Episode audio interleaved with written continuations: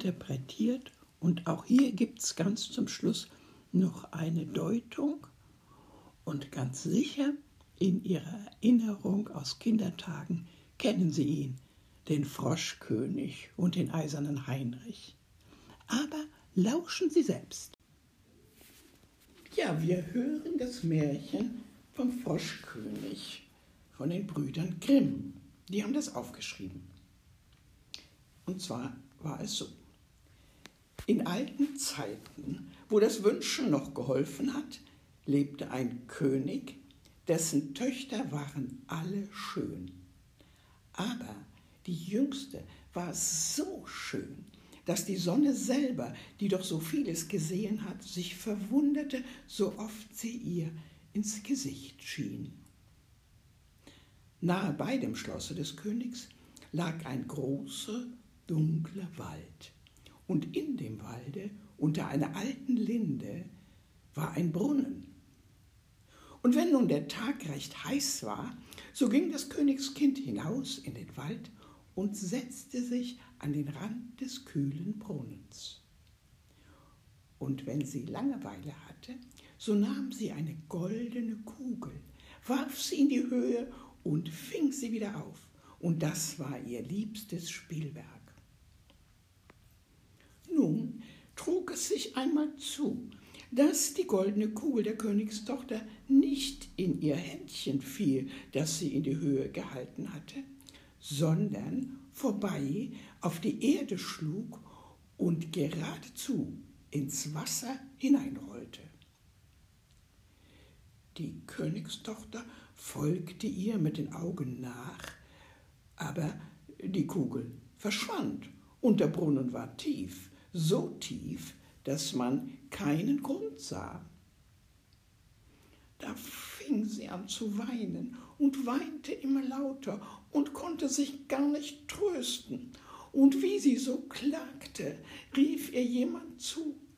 Was hast du vor, Königstochter? Du schreist ja, dass sich ein Stein erbarmen möchte. Hui, sie sah sich um, woher die Stimme käme, und da erblickte sie einen Frosch, der seinen dicken, hässlichen Kopf aus dem Wasser streckte. Auch du bist alter Wasserpatsche, sagte sie. Ich weine über meine goldene Kugel, die mir in den Brunnen gefallen ist. Sei still und weine nicht, antwortete der Frosch. Ich kann wohl Rat schaffen, aber was gibst du mir, wenn ich dein Spielwerk wieder heraushole?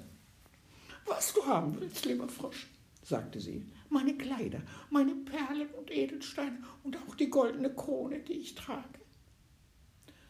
Der Frosch antwortete, Deine Kleider, deine Perlen und Edelsteine und deine goldene Krone, die mag ich nicht. Aber wenn du mich lieb haben willst und ich soll dein Geselle und Spielkamerad sein, an deinem Tischlein neben dir sitzen, von deinem goldenen Tellerlein essen, aus deinem Becherlein trinken, in deinem Bettlein schlafen. Wenn du mir das versprichst, so will ich hinuntersteigen und dir die goldene Kugel wieder heraufholen. Ja, ja, sagte sie, ich verspreche dir alles, was du willst, wenn du mir nur die Kugel wiederbringst. Sie dachte aber, was der einfältige Frosch da schwätzt, der sitzt im Wasser bei seinesgleichen und quakt und kann keines Menschen Geselle sein. Der Frosch, als er die Zusage erhalten hatte, tauchte seinen Kopf unter, sank hinab und über ein Weilchen kam er wieder heraufgerudert, hatte die Kugel im Maul und warf sie ins Gras. Die Königstochter war voll Freude, als sie ihr schönes Spielwerk wieder erblickte, hob es auf und sprang damit fort. Warte, warte, rief der Frosch, nimm mich mit, ich kann nicht so laufen wie du. Aber was half es ihm, dass er ihr sein Quak, Quak so laut nachschrieb, als er konnte? Sie hörte nicht darauf, eilte nach Haus und hatte bald den armen Frosch vergessen, der wieder in seinen Brunnen hinabsteigen musste. Am anderen Tag, als sie mit dem König und allen Hofleuten sich zur Tafel gesetzt hatte und von ihrem goldenen Tellerlein aß, da kam plitsch, platsch, plitsch, platsch etwas die Marmortreppe heraufgekrochen. Und als es oben angelangt war, klopfte es an der Tür. Königstochter, Jüngste, mach mir auf. Sie lief und wollte sehen, wer draußen wäre. Als sie aber aufmachte, so saß der Frosch davor. Da warf sie die Tür hastig zu, setzte sich wieder an den Tisch und ihr war ganz Angst. Der König sah wohl, dass ihr das Herz gewaltig klopfte und sprach, mein Kind, was fürchtest du dich? Steht da etwa ein Riese vor der Tür und will dich holen? Nein, nein, antwortete sie, es ist kein Riese, sondern ein gastiger Frosch. Was will der Frosch von dir? Ach, lieber Vater, als ich gestern im Wald bei dem Brunnen saß und spielte, da fiel meine goldene Kugel ins Wasser. Und weil ich so weinte, hat sie der Frosch wieder heraufgeholt. Und weil er es durchaus verlangte, so versprach ich ihm, er solle mein Geselle werden. Ich dachte aber nimmermehr, dass er aus seinem Wasser heraus könnte. Und nun ist er draußen und will zu mir herein. Ui, in dem klopfte es zum zweiten Mal und rief, Königstochter, Jüngste, mach mir auf. Weißt du nicht, was gestern du mir gesagt bei dem kühlen Brunnenwasser? Königstochter, Jüngste, mach mir auf. Da sagte der König, was du versprochen hast, das musst du auch halten. Geh nur und mach ihm auf. Sie ging und öffnete die Tür. Da hüpfte der Frosch heran, ihr immer auf dem Fuße nah, bis zu ihrem Stuhl. Da saß er und rief, Heb mich herauf zu dir. Sie zauderte, bis es endlich der König befahl. Als der Frosch erst auf dem Stuhl war, wollte er auf den Tisch und als er da saß, sprach er, nun, schieb mir dein goldenes Tellerlein näher, damit wir zusammen essen. Das tat sie zwar, aber man sah wohl, dass sie es nicht gerne tat. Der Frosch ließ sich's gut schmecken, aber ihr blieb fast jeder Bissen im Halse. Endlich sprach er, ich hab mich satt gegessen und bin müde. Nun trag mich in dein Kämmerlein und mach dein Seidenbettlein zurecht. Da wollen wir uns schlafen legen. Die Königstochter fing an zu weinen und fürchtete sich vor dem kalten Frosch, den sie nicht anzurühren getraute und der nun in ihrem schönen, reinen Bettlein schlafen sollte. Der König aber ward zornig und sprach, wer dir geholfen hat, als du in der Not warst, den sollst du hernach nicht verachten. Da packte sie ihn mit zwei Fingern, trug ihn hinauf und setzte ihn in eine Ecke. Als sie aber im Bett lag, kam angekrochen und sprach. Ich bin müde, ich will schlafen so gut wie du, heb mich herauf, oder ich sag's deinem Vater. Da ward sie erst recht bitterböse, holte ihn herauf und warf ihn aus allen Kräften wieder die Wand.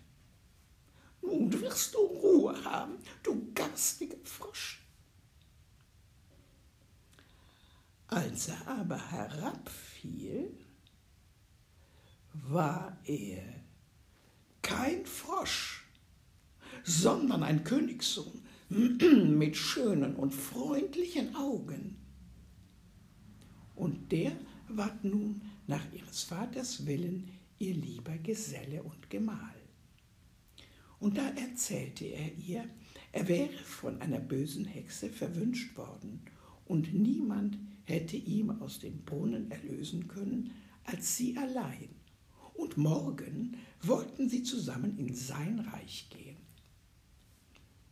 Dann schliefen sie ein. Und am anderen Morgen, als die Sonne sie aufweckte, kam ein Wagen herangefahren mit acht weißen Pferden bespannt. Die hatten weiße Straußfedern auf dem Kopf und gingen in goldenen Ketten. Und hinten stand der Diener des jungen Königs. Das war der treue Heinrich. Der treue Heinrich hatte sich so betrübt, als sein Herr war in einen Frosch verwandelt worden, so betrübt, dass er drei eiserne Bande hatte um sein Herz legen lassen, damit es ihm nicht vor Weh und Traurigkeit zersprenge. Der Wagen aber sollte den jungen König in sein Reich abholen.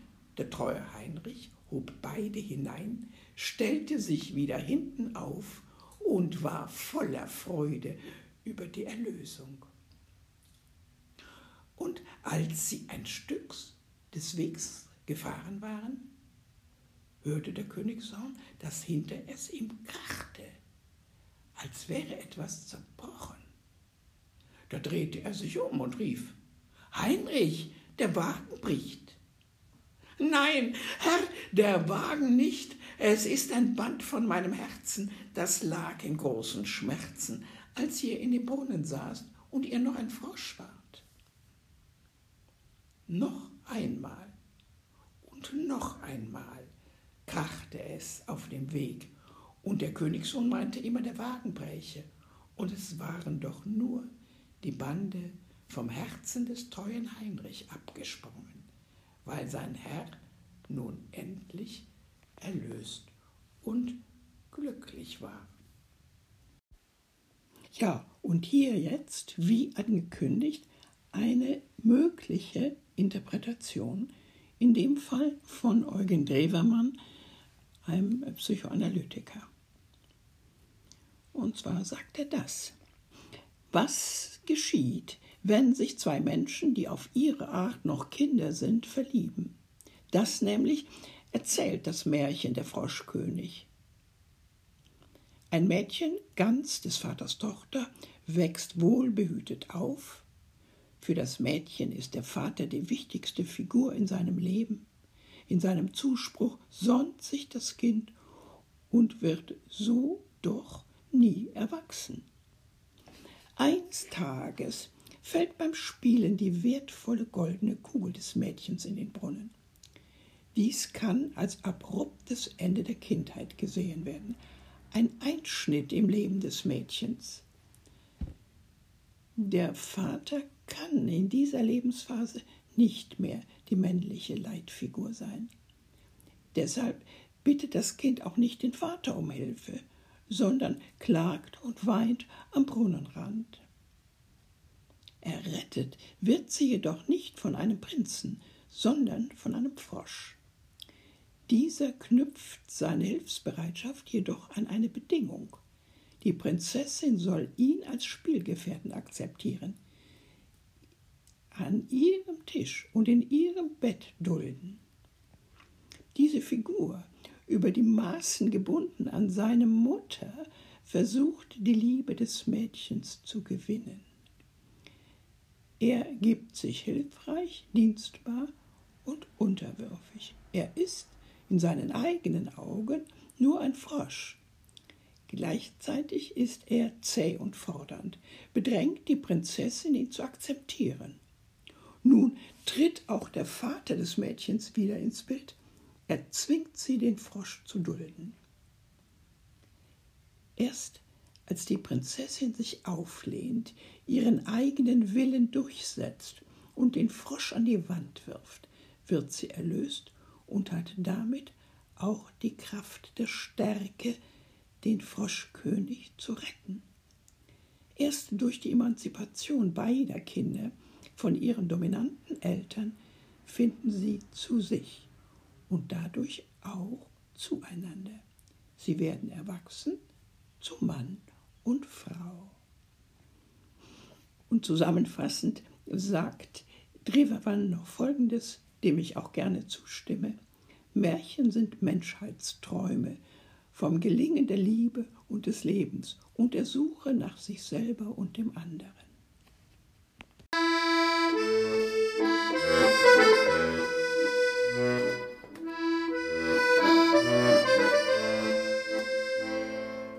Ja, ich bin's nochmal. Vielleicht hatten Sie Freude und auch Anregung durch diese kleine Lesung. Und ich verabschiede mich damit, wünsche Ihnen alles Gute, bis ein andermal. Tschüss. Musik